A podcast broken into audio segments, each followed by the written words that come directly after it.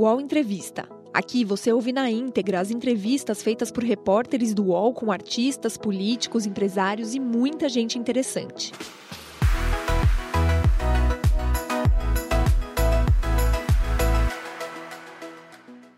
Olá, bom dia, seja muito bem-vinda, seja muito bem-vindo ao UOL Entrevista, nosso espaço aqui de informação, de conversa com personalidades que marcam o nosso país. E a gente agora fala sobre saúde. Há muita preocupação, inclusive a gente tem recebido desde ontem muitas mensagens das pessoas preocupadas com a nova cepa que chegou ao Brasil, a cepa indiana. Essa confirmação veio do governo do Maranhão. Há seis casos lá de pessoas infectadas com essa cepa, é, pessoas que estavam num navio né, que veio da África do Sul. E há já uma série de preocupações de autoridades brasileiras em relação a medidas que devem ser tomadas para conter a transmissão dessa nova cepa no Brasil. Aqui em São Paulo, por exemplo, hoje mais cedo conversando com o secretário municipal de saúde, Edson Aparecido, ele disse que amanhã tem uma reunião marcada já com o Ministério da Saúde, com a Anvisa, para tomar medidas de contenção e barreiras sanitárias estão sendo solicitadas ao governo brasileiro. A Organização Mundial da Saúde também ontem emitiu uma nota pedindo providências ao Brasil em relação a essa transmissão aqui. E a gente recebe hoje aqui um médico eh, neurocientista e que vem acompanhando toda essa situação da pandemia desde o início. É o doutor Miguel Nicoleles, que está conosco ao vivo aqui, a quem agradeço imensamente por nos atender no UOL. Olá, doutor Miguel, bom dia. Bom dia, Fabiola. Muito obrigado pelo convite. Lúcia, é um prazer estar aqui com vocês para conversar sobre essas novas facetas da pandemia. Né? A Lúcia Helena, que é minha colega aqui no UOL, ela é colunista do Viva Bem, jornalista especializada em saúde. Obrigada, Lúcia, por participar da nossa obrigada, entrevista. Obrigada, Fabiola. Muito obrigada, muito obrigada. Bom dia. Bom, doutor Miguel, eu começo perguntando sobre a gravidade dessa confirmação dessa nova cepa aqui no, no Brasil, né? É possível conter essa transmissão? Que medidas devem ser tomadas? Queria uma análise inicial sua a respeito disso.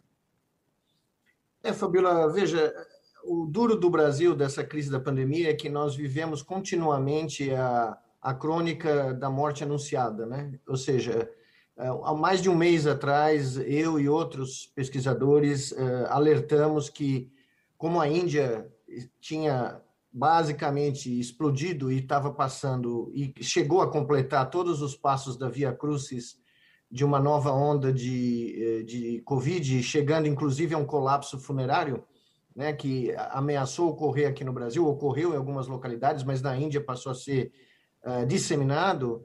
Uh, nós falamos naquela época, em abril, que era preciso fazer um controle rígido uh, nos aeroportos, nos portos, em todas as vias de entrada internacional, tanto de uh, aviões, navios, né, também da frota mercante, né, porque é evidente que existe toda uma conexão brasileira com o resto do mundo para transporte de commodities e de passageiros, enfim. E a, e a grande preocupação era evitar que essa variante uh, chegasse ao Brasil, porque ela tem causado um estrago tremendo na Índia. Não é a única variante na Índia, existem algumas já caracterizadas, mas a preocupação era evitar. E, e o que a gente notou é que, como na, nos exemplos anteriores, nós não fizemos nada. Né? Então, a, a descoberta, a identificação desses primeiros casos no Maranhão uh, sugerem que, uh, primeiro, não deve ser a única porta de entrada. Né? Eu imagino que nós vamos ter outros relatos nos próximos dias, mas ela gera uma preocupação muito grande, porque é uma variante de interesse. No, no Reino Unido, ela está causando problemas sérios e nós não temos todas as informações ainda sobre o que, quais são as consequências, né, de se ela se espalhar por aqui. Mas só que quais são a, a, as medidas? Por exemplo, doutor Nicoleles, eu estava conversando mais cedo com o secretário e aí ele dizia: é preciso tomar medidas, mas a reunião foi marcada só para amanhã. Não, não é muito é, lento isso, doutor Nicoleles? O que, que o senhor acha tá Bom, é dessa lentidão? Essa... Dessa... Fale. Essas reuniões tinham que ter sido marcadas meses atrás, elas tinham que ter ocorrido em 2020. Nós, como eu estava conversando com a Lúcia antes de entrar aqui, nós temos um estudo que mostra que a, o não fechamento dos aeroportos internacionais brasileiros em março do ano passado contribuiu decisivamente para o espalhamento uh, do vírus no Brasil. E a cidade de São Paulo, que é né, próximo ao aeroporto de Guarulhos, que é o maior aeroporto internacional do Brasil, e que uh, São Paulo detém o maior hub rodoviário do país, nos primeiras três semanas contribuiu por, com 85% do, do espalhamento de casos pelo país. Então, é, isso tinha que ter ocorrido já na primeira onda, né? Uh, fechamento de aeroportos, do espaço aéreo, controle rígido dos portos, né? Porque a gente está ignorando as lições que vêm de 1918, da pandemia de influenza. O Brasil recebeu o vírus da influenza por um navio mercante uh, que chegou em Pernambuco. Uh, e daí explodiu no país. Né? Uh, a mesma coisa na, na, em Nova York uh, Boston e Filadélfia, em 1918. Veio as tropas voltando da Primeira Guerra Mundial, trouxeram o vírus, a segunda encarnação do vírus da influenza. Né? Então, isso deveria ter ocorrido meses atrás. Nós nunca fechamos o espaço aéreo da maneira correta. Né? É, professor, eu tenho uma pergunta. Assim, acho que você falou um pouquinho disso, mas acho bom frisar. Foi descoberto esse caso no Maranhão mas provavelmente foi um acaso, porque a pessoa desceu sintomática. A gente não tem um controle de quem passou pela Índia, de quem cruzou com pessoas da Índia em outros aeroportos. Então, quando a gente escuta que esse vírus está no Maranhão e tem a impressão de que ele vai se espalhar pelo Brasil pelo Maranhão, na verdade não seria, ele já deve estar entre nós, talvez aqui na minha rua, enfim, ele já deve estar em muitos pontos do país. Então, uh, Lúcia, como a gente sequencia muito pouco, como a gente faz muito pouco rastreamento sequencial de variantes, e nós não temos um, uma ferramenta que nós, inclusive, propusemos o ano passado, que deveria ter sido criada a nível nacional, que era um, um, um sistema de monitoramento em tempo real, espaço-temporal, do espalhamento espaço-temporal de, de novas variantes pelo país todo, né? como é feito na Inglaterra, como é feito na Alemanha, como foi feito na China, inclusive, uh, nós não temos ideia. Nós, nós conseguimos achar esse né, caso, uh, esses casos. A gente não sabe, eu não sei, por exemplo, se esse navio parou em outros portos antes de chegar no Maranhão. Eu não tenho notícia. Não tenho notícia se outros tripulantes desceram desse navio. Uh, né? É. Eles estão estimando, desculpe interromper o senhor, que eles tiveram contato com 100 pessoas. O que a gente não sabe é o que fizeram com essas 100 pessoas. Estão em é. observação, é, é muito vago.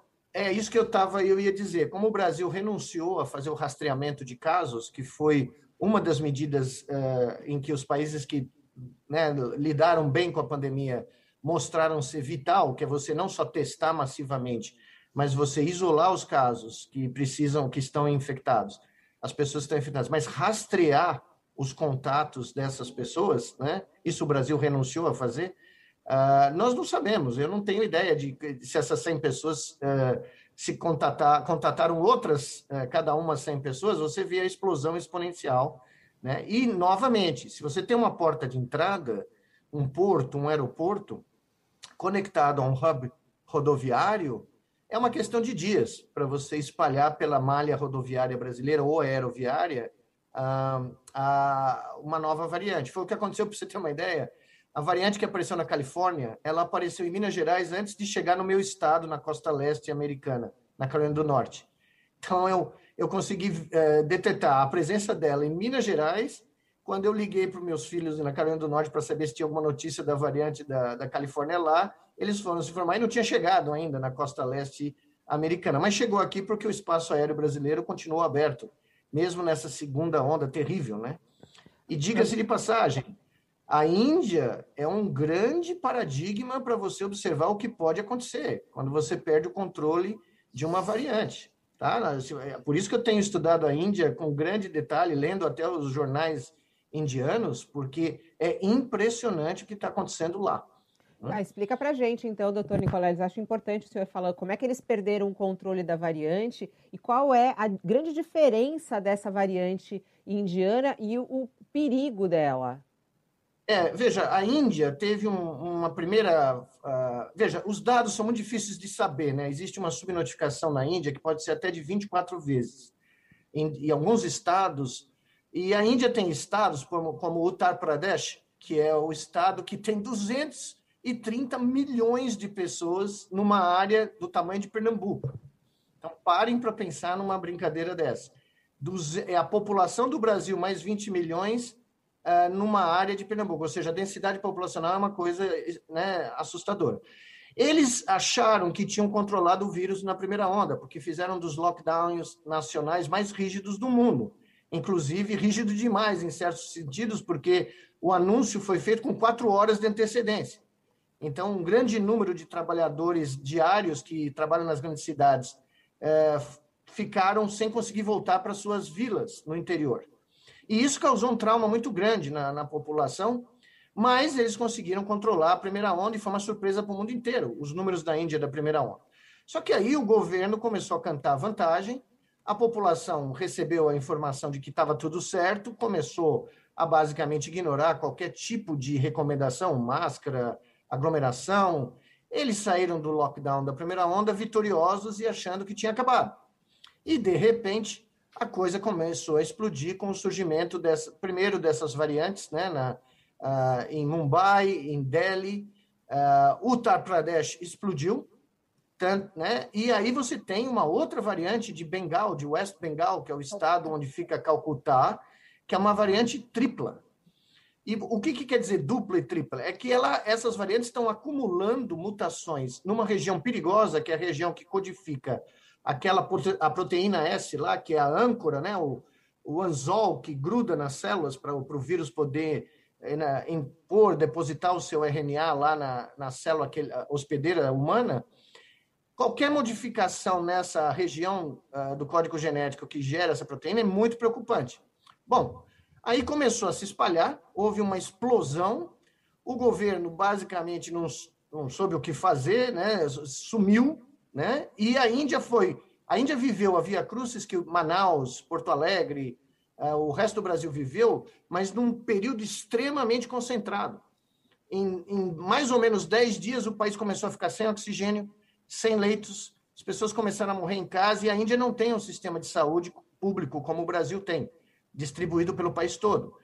E isso, ah, como a gente tinha alertado, quando o sistema sanitário colapsa, como colapsou na Índia, o próximo passo é o colapso funerário. E começou a ocorrer na Índia. Eles começaram a ficar sem lenha para as piras uh, né, de cremação que são tradicionais na Índia. E os crematórios começaram a se expandir e saíram. Uh, você teve crematórios em telhados, você teve crematórios nas ruas, em, em estradas, em parques. Eles começaram a derrubar árvores em parques públicos para poder ter lenha. E, de repente, começaram a aparecer corpos boiando no Ganges, no rio sagrado. Né? E, com isso, o meu maior medo nisso tudo, vocês devem lembrar, a gente conversou, Fabíola, eu acho, uns meses atrás, era que infecções secundárias começassem a aparecer como resultado né, do colapso funerário e de uh, um número explosivo de casos. Eles tiveram 450 mil casos. Isso aí, provavelmente, tem que multiplicar por 10. Tá? Nós estamos falando de 4 milhões de casos e provavelmente 30, 40 mil mortes por dia. Tá? No país como um todo. Enfim, aí aparece esse fungo, que é um fungo que uh, é endêmico na Índia, casos poucos, era, não, não era um número grande de casos, mas de repente, por causa da combinação né, do uso de uh, corticoides, imunossupressão, e pacientes de, com alto risco, né, tomando corticoide, com pacientes com diabetes, por exemplo, começou a aparecer esse fungo que é um, tem um índice de mortalidade, uma taxa de mortalidade de 50%, que é exatamente o grande medo que todo mundo que leu qualquer coisa sobre história de pandemias na história da humanidade uh, tem, que uma pandemia inicial, pela perda do controle, gera infecções secundárias. Né? Então, a Índia chegou nesse momento. E o meu medo, só para concluir, o meu medo é que a gente esteja menosprezando o que aconteceu na Índia e menosprezando os riscos de uma terceira onda no Brasil, e que se essa terceira onda vem com variantes novas, embutidas no bojo dela, que o sistema de saúde brasileiro, que já está colapsado, não dê conta.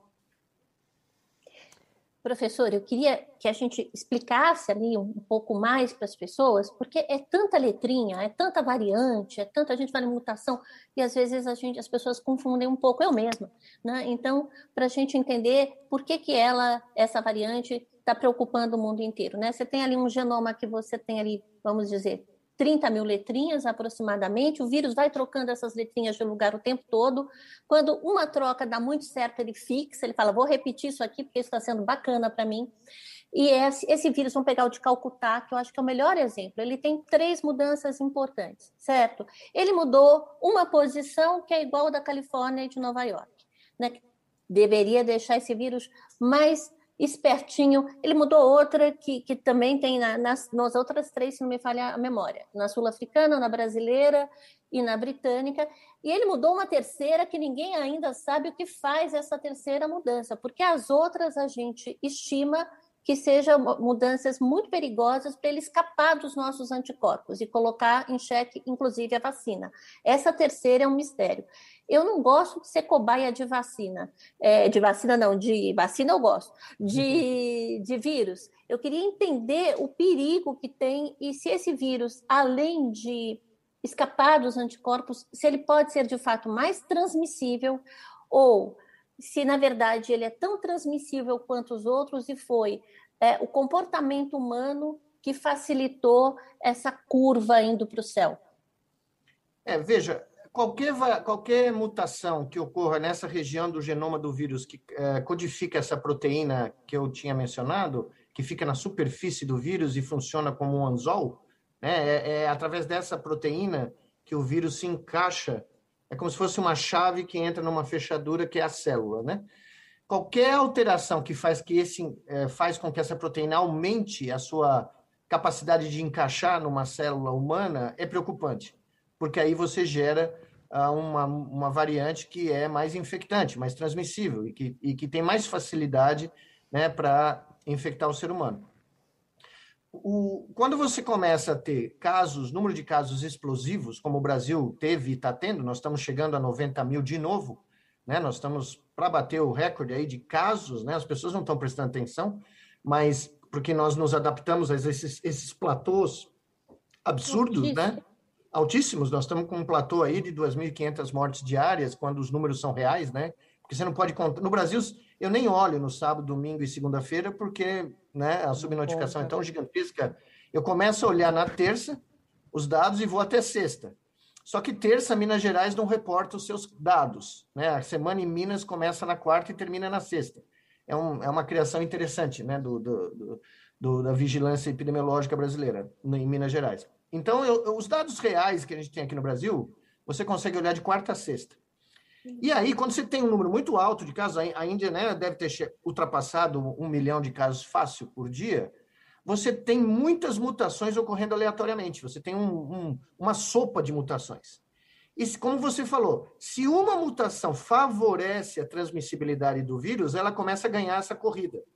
Porque os outros vírus, as outras mutações não ajudam, elas desaparecem, mas o vírus que tem, a variante que tem uma, uma, uma mutação favorável a esse encaixe que a gente acabou de falar, uh, vai fazer por seleção natural, né? O velho Darwin, 1859, já sabia disso, né? Uh, e essa variação permite que uh, o vírus encontre mais hospedeiros, numa taxa mais rápida. E é por isso que o comitê científico inglês, logo no aparecimento dessa B1617, ele, que é a variante que vem da costa oeste da Índia, é, ele já colocou essa variante como variante de interesse. Ou seja, já tirou da lista de variantes que estão aparecendo no mundo e pôs numa outra lista que é de alta preocupação. Tá? E não sei se vocês viram hoje no Guardian, uh, na última semana, essa variante que nós estamos discutindo aumentou 167% o número de casos na Inglaterra. Eles já estão começando a achar que essa variante pode se transformar na variante predominante no Reino Unido, nesse momento. E é esse o grande problema. É esse o grande então, problema que nós estamos eh, falando. Então, aqui. então, sendo bem direto na pergunta da Lúcia, ela tem mais transmissão. Agora, ontem, a Organização Mundial da Saúde, doutor Miguel, ela disse que é, as vacinas elas protegem contra essa variante. Sim. Ah, Sim, então... ela, ela, a OMS, eu vi a nota da OMS, eu é, é, vi que eles soltaram essa informação, que é né? É uma boa notícia. Só que, assim, é, para essa B1617, que já tem a 1, a 2 e a 3, para ela gerar algo que possa escapar da cobertura da, das vacinas não é, uma, não é um, um troço impossível. Ele existe uma probabilidade e é essa a preocupação. Quanto mais variantes com alta transmissibilidade existem num caldo de cultura aí que, que o Brasil se transformou, o Brasil e a Índia, maior a chance de você gerar uh, né, uma variante que escape da cobertura. Por isso que no mesmo dia a Organização Mundial de Saúde, eu acho que você mencionou, Fabiola, fez um alerta para o Brasil. Sim. Ela quer saber o que o Brasil está fazendo, porque é o que eu falei num artigo da Scientific American que eu uh, publicado umas duas semanas atrás, três semanas. Uh, nós não vamos sair dessa crise sozinho, nenhum país vai sair sozinho dessa crise. Ou nós saímos todos juntos no mundo, ou nós não saímos. Então, a OMS está extremamente preocupada com o Brasil, porque, evidentemente, junto com a Índia, nós somos os dois lugares onde variantes estão uh, aparecendo em grande quantidade.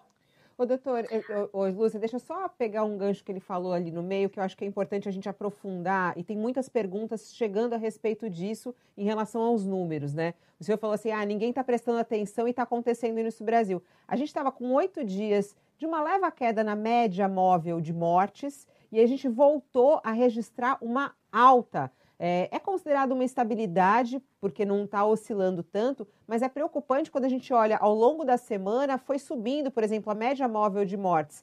Tá, vamos contar a partir de terça-feira, que é o que o senhor conta, né? Terça, 1953, quarta, 1944, quinta, 1971. É, e assim a gente está seguindo com essa média quase de duas mil mortes. Por que, que isso está acontecendo, doutor Miguel? É, tem alguma, uh, alguma previsão do que, que nós vamos viver aqui pela frente e por que isso é tão preocupante? É, eu, eu realmente eu participei do Comitê Científico do Nordeste durante quase um ano, né, 11 meses, né? E vira e mexe eu recebia telefonema dizendo, oh, tem um platô, tá caindo, né, né? E eu falava, veja, se não for caindo durante um número enorme de semanas, muito grande de semanas, pode esquecer, porque isso é a dinâmica natural de uma pandemia. E o problema é que a nossa tática, a nossa estratégia predominante no Brasil, eu apelidei de eh, estratégia sanfona. Tá? Porque quando a coisa chega muito grave, aqui muito grave é 95% de ocupação de UTI, que é o único critério que né, a maioria dos gestores olha, e, e esse não é um critério epidemiológico, né? É um, como o Paulo Lotufo falou, é um critério administrativo. Né?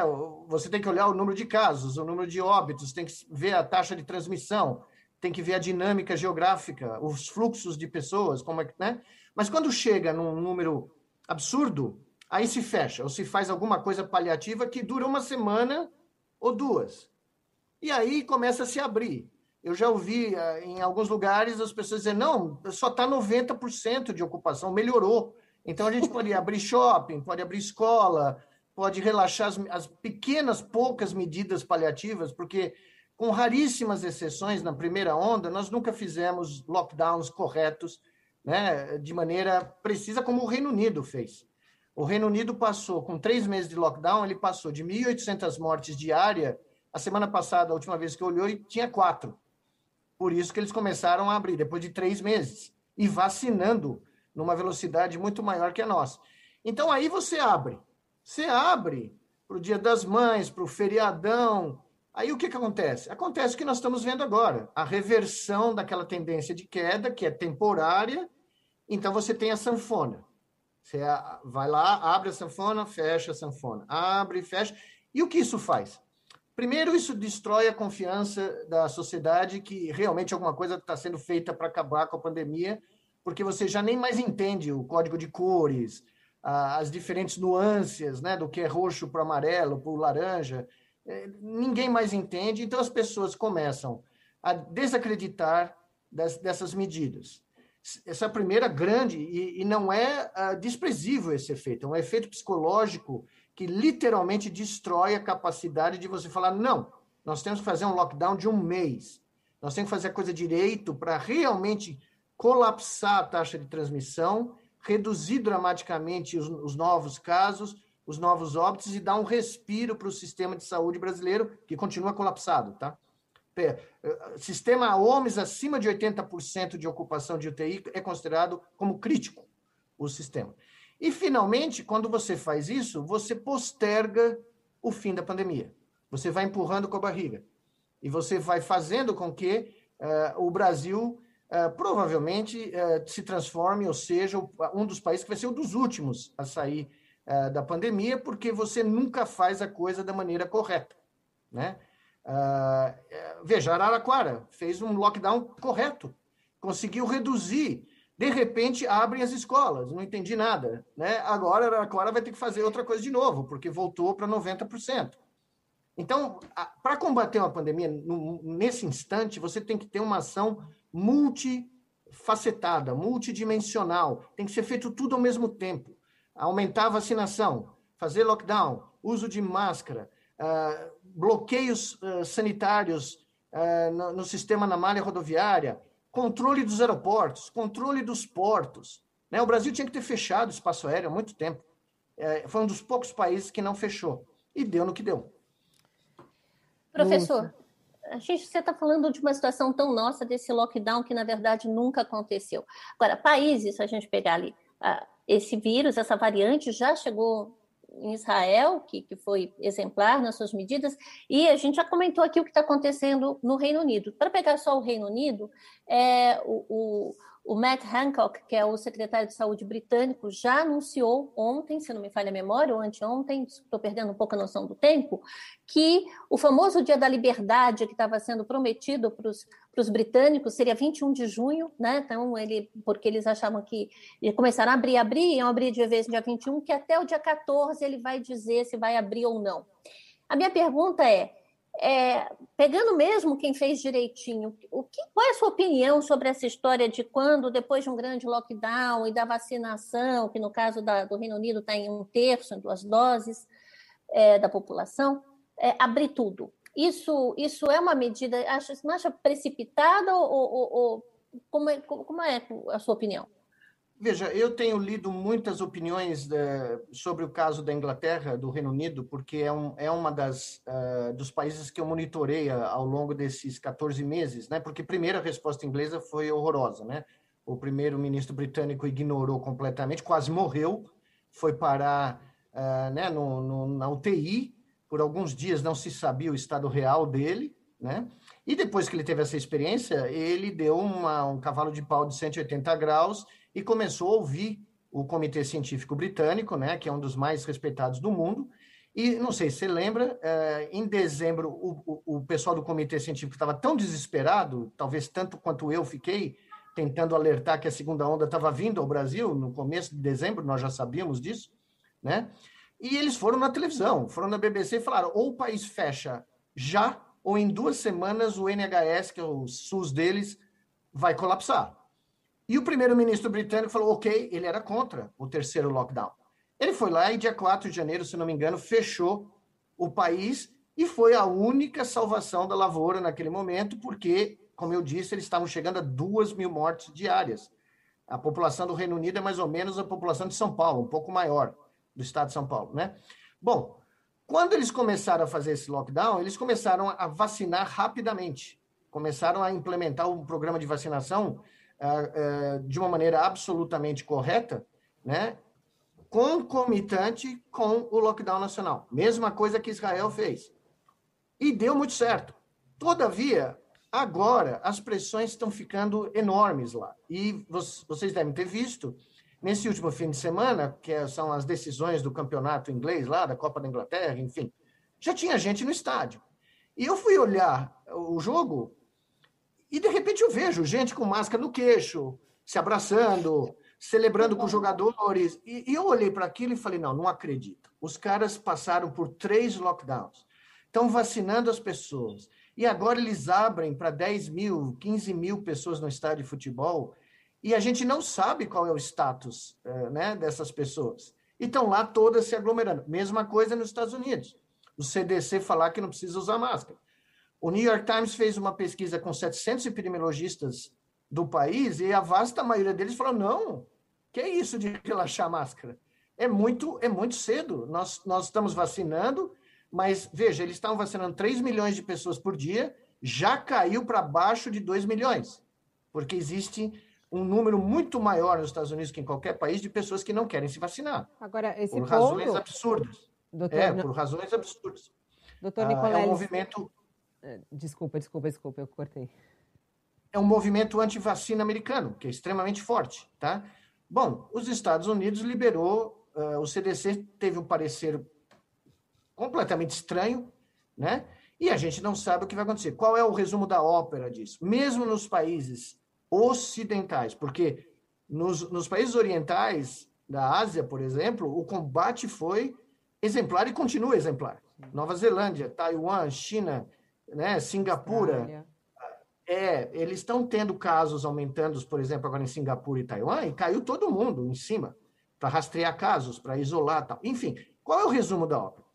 No mundo ocidental, eu falei isso para a Lúcia agora há pouco, o, é como se o hedonismo e o consumismo se tivessem transformado em algo mais relevante para a espécie humana do que o, o instinto de sobrevivência. Então, certos comportamentos, assistir jogo de futebol, uh, as pessoas chegam, ah, não, não vou num campo há um ano e meio assistir o jogo, né? E as pessoas não param para pensar qual é o risco que elas estão enfrentando, não só para si, mas se elas não estão vacinadas, se elas estão transportando o vírus, mesmo que assintomaticamente, o risco que elas estão uh, né, levando para a comunidade. Então, você está vendo, mesmo nos países ocidentais europeus, uh, que tiveram um, um, um combate muito melhor do que o nosso, Alemanha, Espanha. Veja o que aconteceu na Espanha.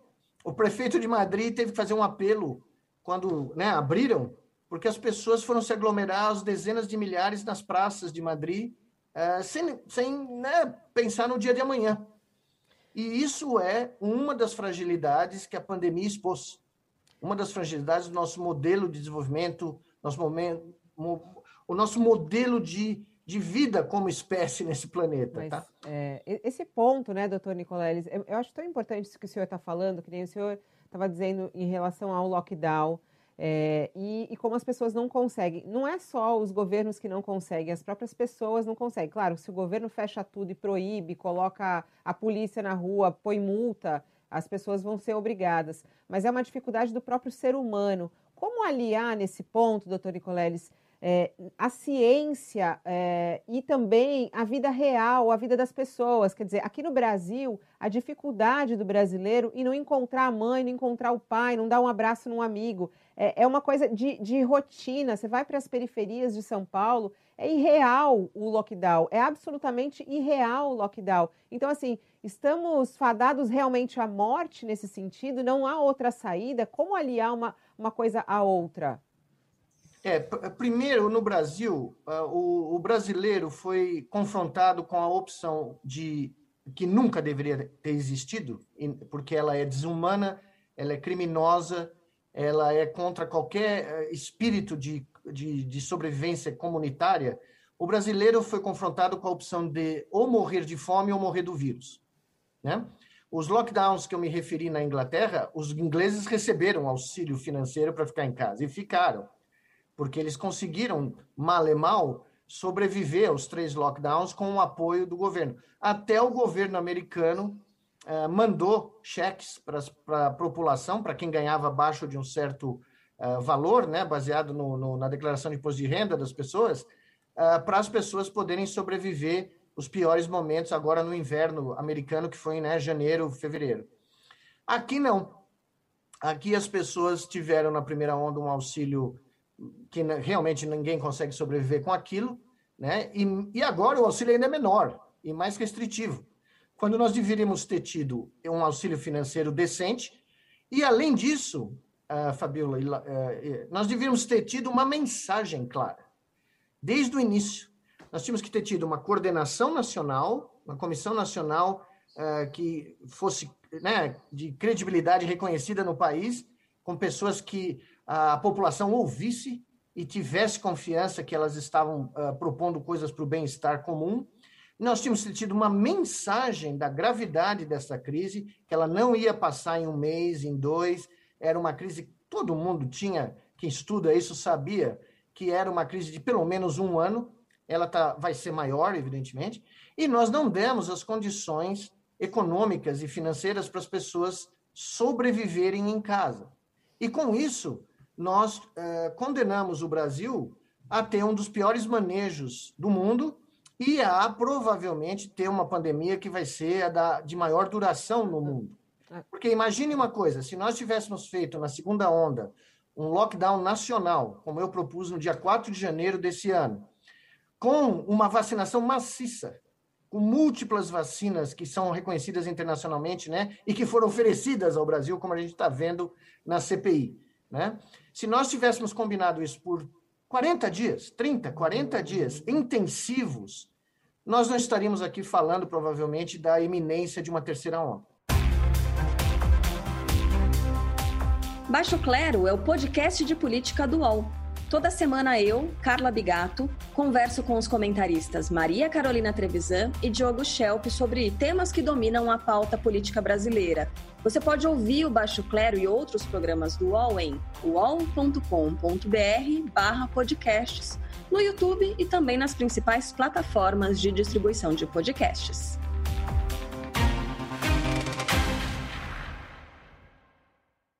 Agora, doutor Nicolás, eu, eu, insisto ainda nessa história do lockdown e na, na, vida real, porque assim, a gente tem falado muito sobre a questão das pessoas que moram e que estão numa situação mais vulnerável.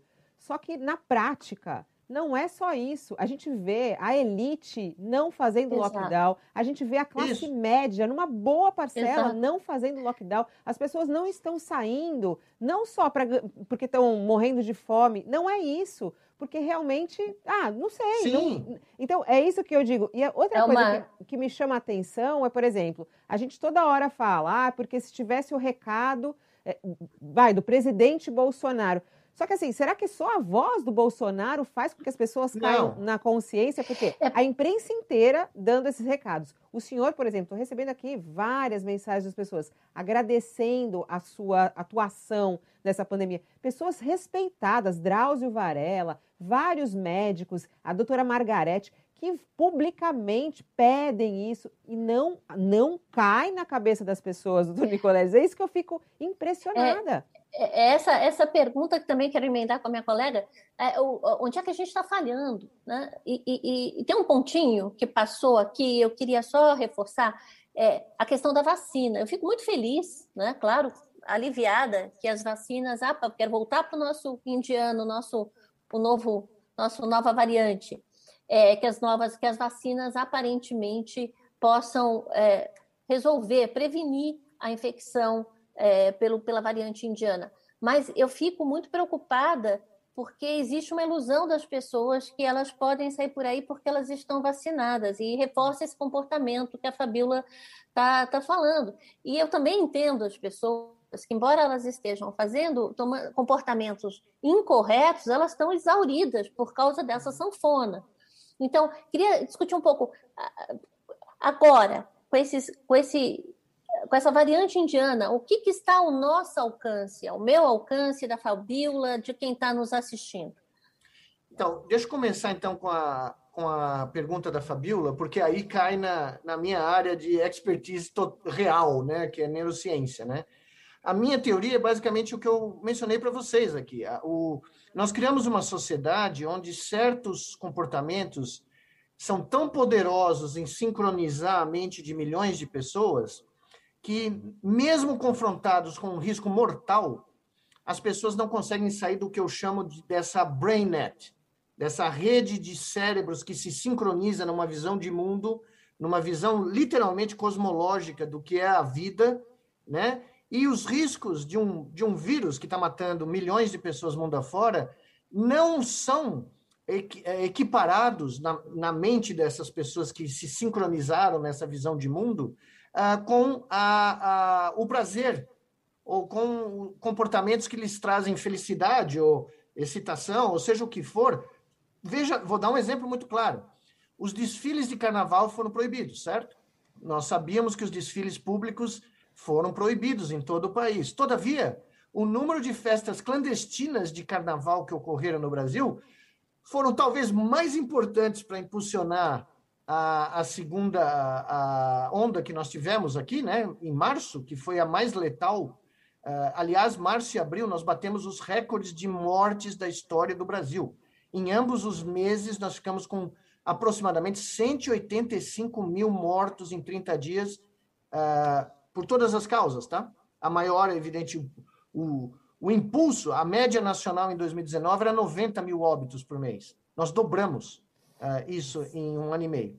Pois bem, a minha teoria é exatamente essa. E, e como é que isso ocorre? Isso ocorre porque você tem hoje uma, uma, um mundo absolutamente hiperconectado, você tem meios de comunicação que fazem com que o, o ex-presidente dos Estados Unidos, por exemplo, quando ele mandava um tweet pelo Twitter, ele sincronizava instantaneamente 45 milhões de pessoas, muito mais que a soma de todas as mídias jornalísticas de, né, da grande mídia americana, ABC, CBS, NBC, CNN, Fox. Se você juntasse todos os seguidores dessas mídias, não batia o número de seguidores do Trump.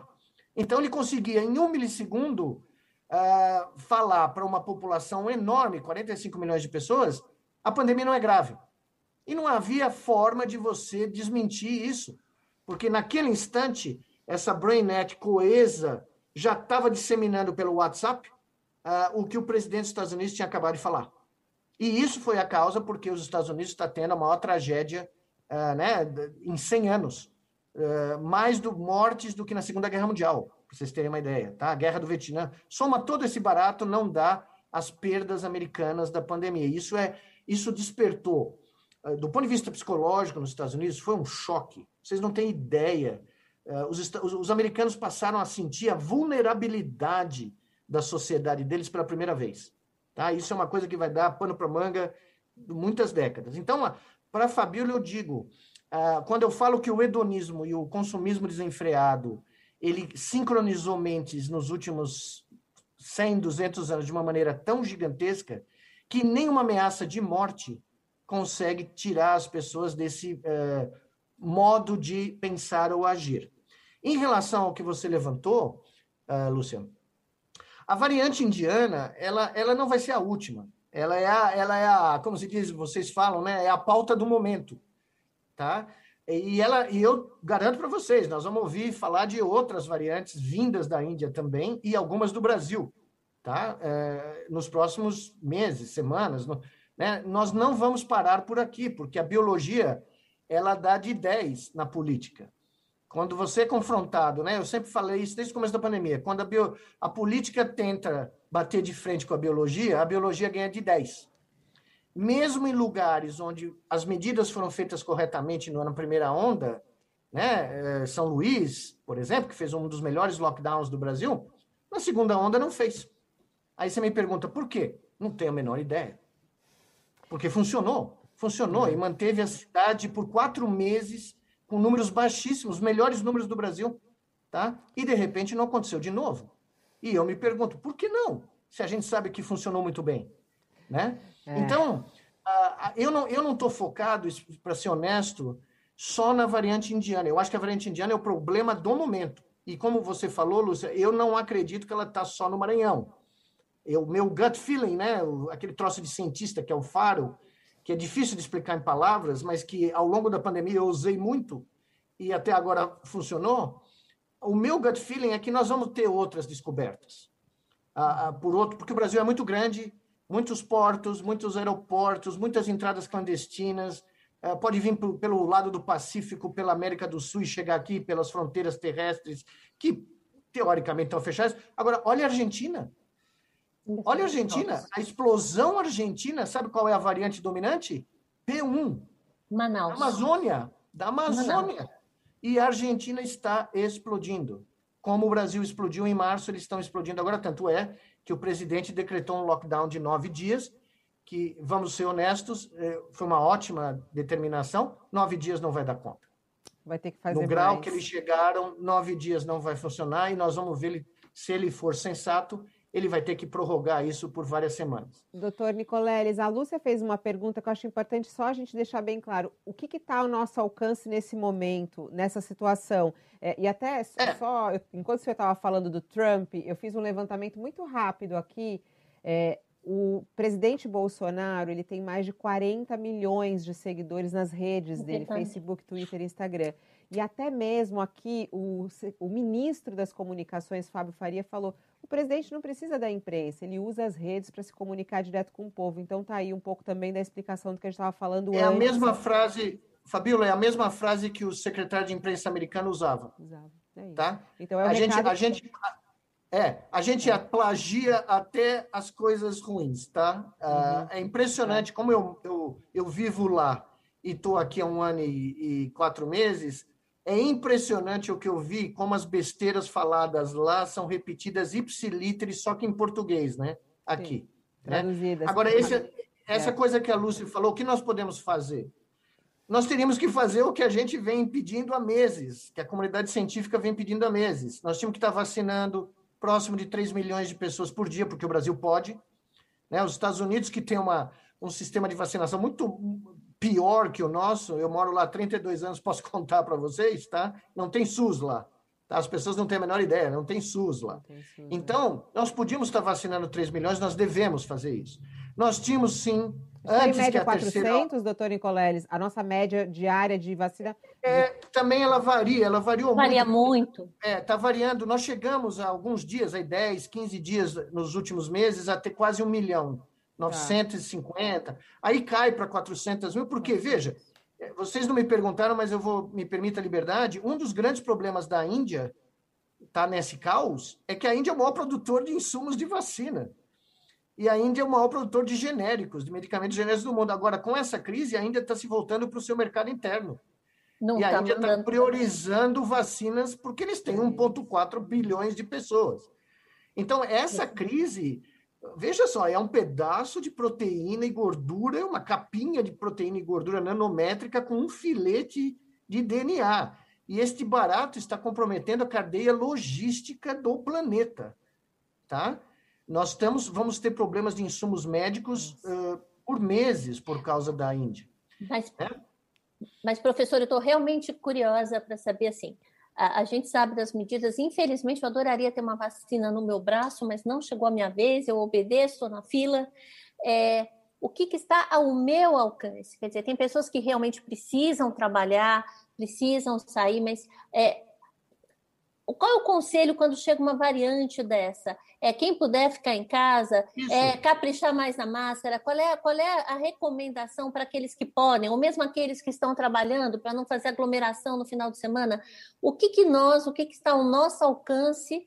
Porque se a gente esperar a ordem de Deus Pai, ela não virá, ou não virá não. a tempo. Né? É. Então, é. o que, que nós, como adultos e autônomos, o que, que podemos fazer na medida do possível? E é, é muito mesmo... chato mesmo, porque a gente está exaurido é. e a gente quer abraçar todo mundo. Eu entendo todo mundo. É, não, eu, eu já ouvi pessoas, né, da própria, das minhas relações pessoais, né, chegarem, eu estou cansado. E eu, a minha resposta é simples: tudo bem.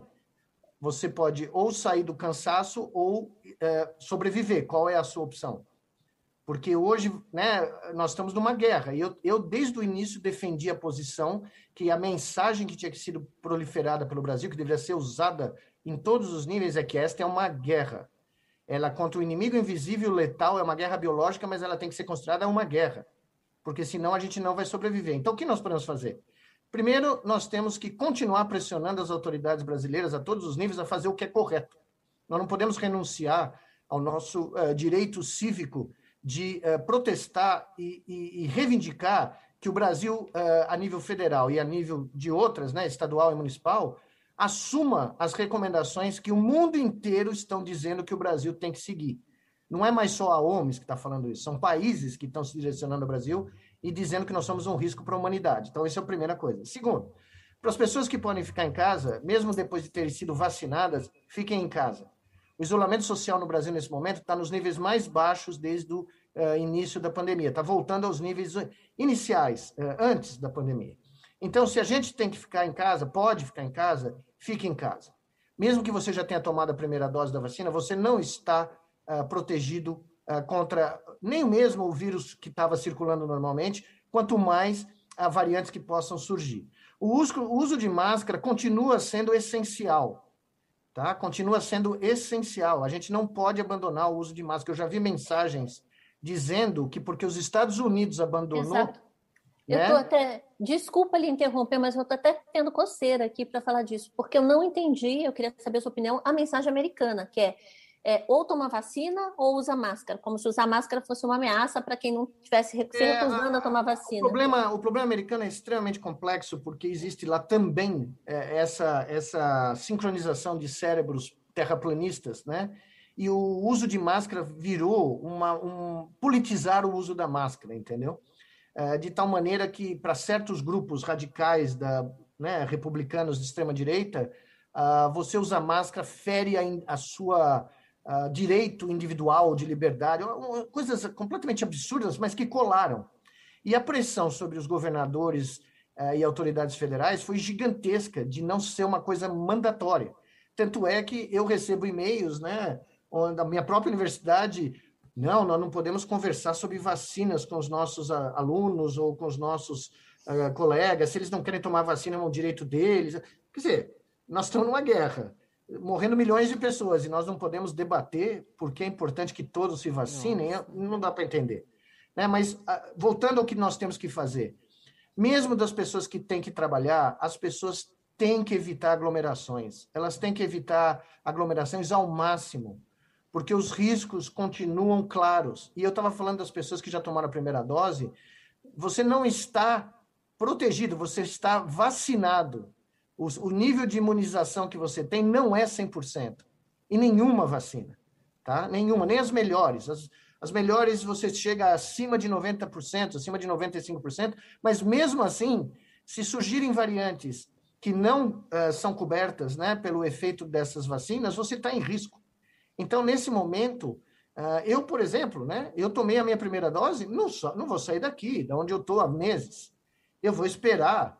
Uh, né, eu não vejo minha mãe há meses e ela está a 5 quilômetros de mim, mas eu não vou nem por ela em risco, né, nem por outras pessoas em risco uh, nesse momento, porque nós estamos na iminência de uma terceira onda. Isso é claro. O Mato Grosso ontem declarou a terceira onda. A Paraíba declarou que está entrando numa terceira onda. Uh, o Rio Grande do Sul, que estava tendo uma pequena queda, começou a ver casos. Santa Catarina, que é o exemplo mais uh, né, surreal do Brasil, tá, junto com Pernambuco, está há semanas acima de 95% de, ou 90% de taxa de ocupação de UTI e está aumentando uh, o número novamente. Né? E abriram as aulas. Quer dizer, você vê um número enorme de professores sendo infectados, professores morrendo, e as pessoas não tomam consciência. Então, o que eu estou falando é isso, uh, em resumo, uh, Lúcia. Não dá para relaxar ainda. Não dá. Não tem nenhuma evidência que nós estamos em qualquer zona de segurança. Muito longe disso. Doutor Nicoleles, o senhor dá para dizer que já estamos vivendo a terceira onda no Brasil? O senhor afirmaria isso? Essa é uma boa pergunta. É, é uma, é uma ótima pergunta, porque aí eu caio em problemas com todos os dogmas epidemiológicos. Eu não sou epidemiologista, apesar de eu ter, no começo da minha carreira, trabalhado durante vários anos com epidemiologia bacteriana. Depois eu decidi fazer neurociência, porque eu achava que neurociência era um pouquinho mais né, instigante. Uh, eu diria, o meu gut feeling científico, como eu falei para vocês, né, é que evidência, as evidências mostram que nós estamos no começo de uma rampa da terceira onda tá? Uh, e, e, na realidade, não são ondas típicas, como a gente, né, todo mundo gostaria de dizer, porque é o seguinte, uma colega minha, médica, definiu muito bem, é uma escada no Brasil. Você tem a primeira onda, você chega no platô, desce um pouquinho do platô, bum, explode a segunda rampa, você vai para o próximo degrau. Aí você fica no platô de novo, desce um pouquinho e tudo leva a crer que nós vamos começar a ter um terceiro platô. Ah, só que cada um desses episódios foram ah, iniciados por fenômenos diferentes. A segunda onda, por exemplo, ah, eu falei isso em novembro no relatório do Comitê do Nordeste, o Brasil foi sincronizado. Todo o país foi sincronizado, provavelmente pelas campanhas eleitorais que nunca deviam ter ocorrido. Né? Nós tínhamos sugerido no comitê eh, que as eleições não poderiam ocorrer, as eleições municipais. E, tanto é que o Chile agora estava adiando as eleições por causa da explosão dos casos lá no Chile, que está vacinando muito mais que nós. Mas as eleições fizeram com que a segunda onda do Brasil, diferente, diferente da primeira, onde diferentes regiões foram sendo recrutadas em diferentes momentos, todo o Brasil sincronizou em novembro. E aí nós tivemos a explosão junto com fe as festas de Natal e Carnaval, tá? Sim. Essa terceira onda é um troço diferente Nós estamos num sistema de saúde que tomou dois, dois, duas tsunamis na testa, sobreviveu mal e mal, mas está numa situação de que se vier um terceiro, né? Nós não temos medicamento, nós não temos leito, nós não temos equipes de UTI, nós não temos condição de dar conta de uma terceira uh, explosão. Não temos Por vacina, isso que eu né? acho.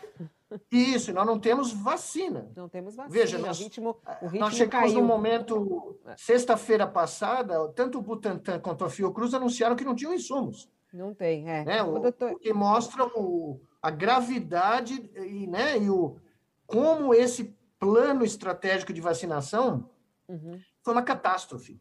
Né? Porque... Muitas, muitas participações das pessoas aqui, Valdir, é, dando parabéns ao senhor, a Márcia, a Priscila. E tem uma pergunta do Yuri que eu acho muito importante, que a gente acabou não falando, não sei se o senhor tem isso.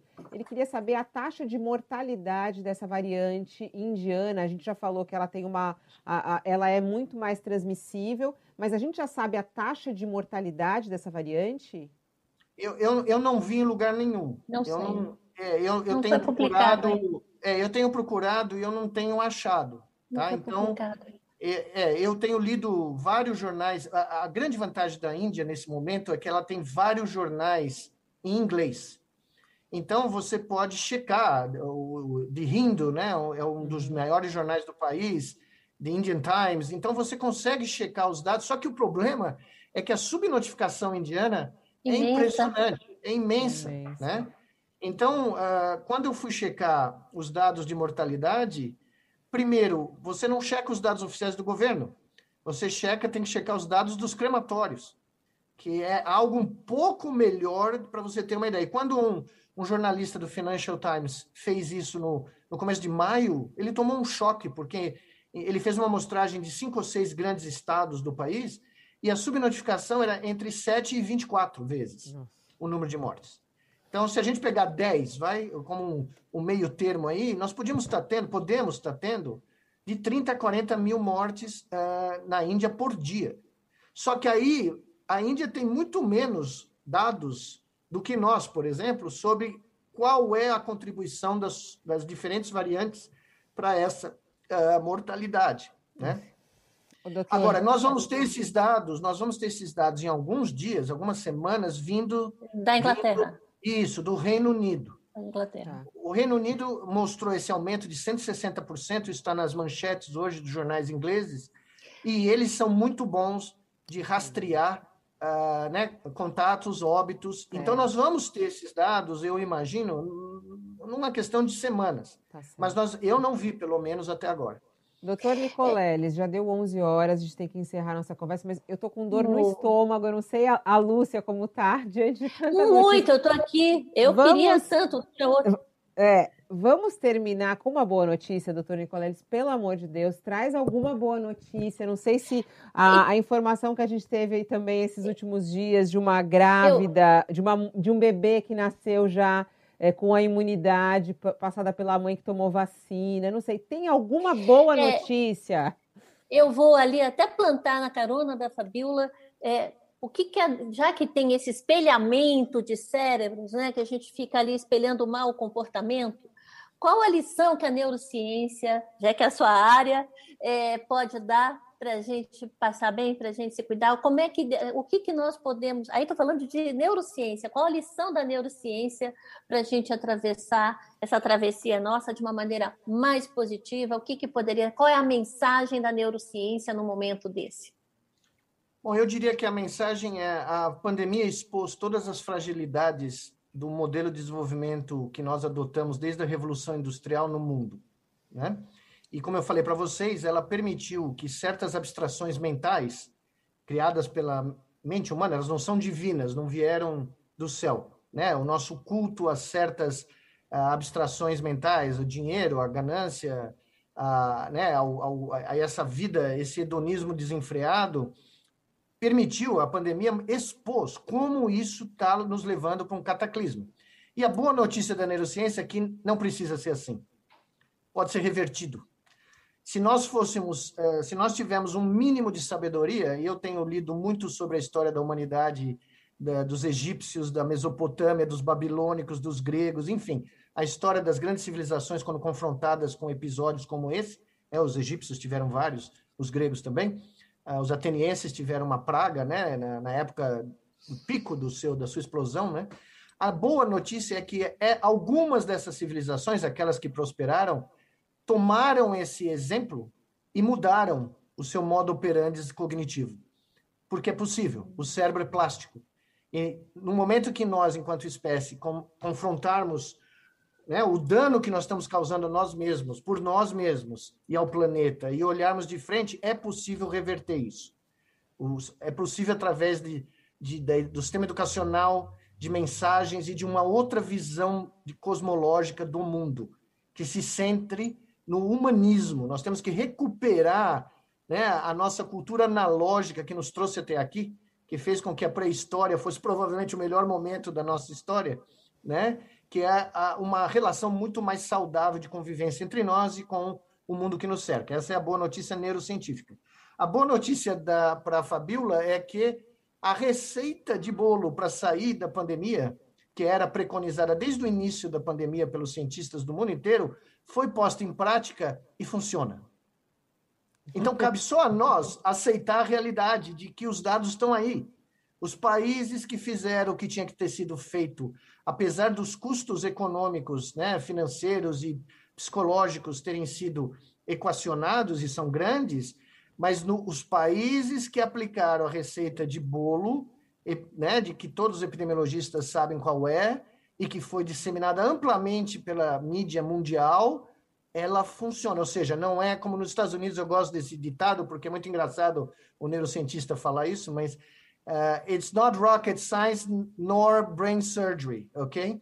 Não é nem ciência de fazer foguete voar e nem neurocirurgia, que é o que eles acham que é o pico da, da dificuldade. Da complexidade. É, é algo trivial. É, é difícil de fazer. Esse, é. é, tem receita de bolo. A gente sabe a receita do bolo. Basta Isso, só você os colocar gregos, em prática. Os gregos em Atenas, no século V a.C., sabiam o que fazer. Tá. Os egípcios, 3 mil anos atrás, sabiam. Os caras em Florença, na, no século XIV, sabiam. Quarentena, isolar, impedir contato. E agora, graças a, a nossa né, desenvolvimento humano, nós temos vacinas é. que funcionam. Então é. é isso. A boa notícia é tem como sair do problema. Agora, a gente precisa criar vergonha na cara e pressionar os nossos governantes a fazer o que tem que ser feito, e não o absurdo que foi feito aqui no Brasil. Né? Força para todos nós. Doutor Nicoleles, muito agradecida, primeiro, pelo seu trabalho é, como cientista, como médico, como um orientador, eu acho que também da imprensa, de todos nós brasileiros aqui com os seus dados e tudo mais. Muito agradecida e agradecida também aqui por o senhor conceder essa hora do seu tempo para conversar com o UOL e trazer esclarecimentos a quem está conosco ao vivo. Um bom dia ao senhor. Bom dia a vocês, muito obrigado bom dia. pelo convite. É um prazer. Muito e, obrigada. E cuidem-se aí, cuidem-se todos. E a Vamos Lúcia Helena, muito obrigada, Lúcia, por participar. Que alegria, que alegria participar de um programa com você, Fabiola. Muito obrigada, obrigada muito feliz de você estar com a gente aqui no UOL. Obrigada. Bem feliz também, obrigada. Tchau, tchau. Bom, e eu agradeço a você que está conosco até aqui. Sei que essa entrevista pesa, tem tanta coisa que a gente ouve que a gente não gostaria de ouvir, mas são os fatos, é a realidade que a gente está vivendo, é o perigo dessa terceira onda no Brasil o perigo dessa, dessa nova variante indiana, que, como o doutor Nicoleles disse aqui, já provavelmente está espalhada pelo nosso Brasil e não apenas no Maranhão. Muito obrigada pela sua companhia. O UOL Entrevista e outros podcasts do UOL estão disponíveis em uol.com.br/podcast. Os programas também são publicados no YouTube, Spotify, Apple Podcasts, Google Podcasts e outras plataformas de distribuição de áudio.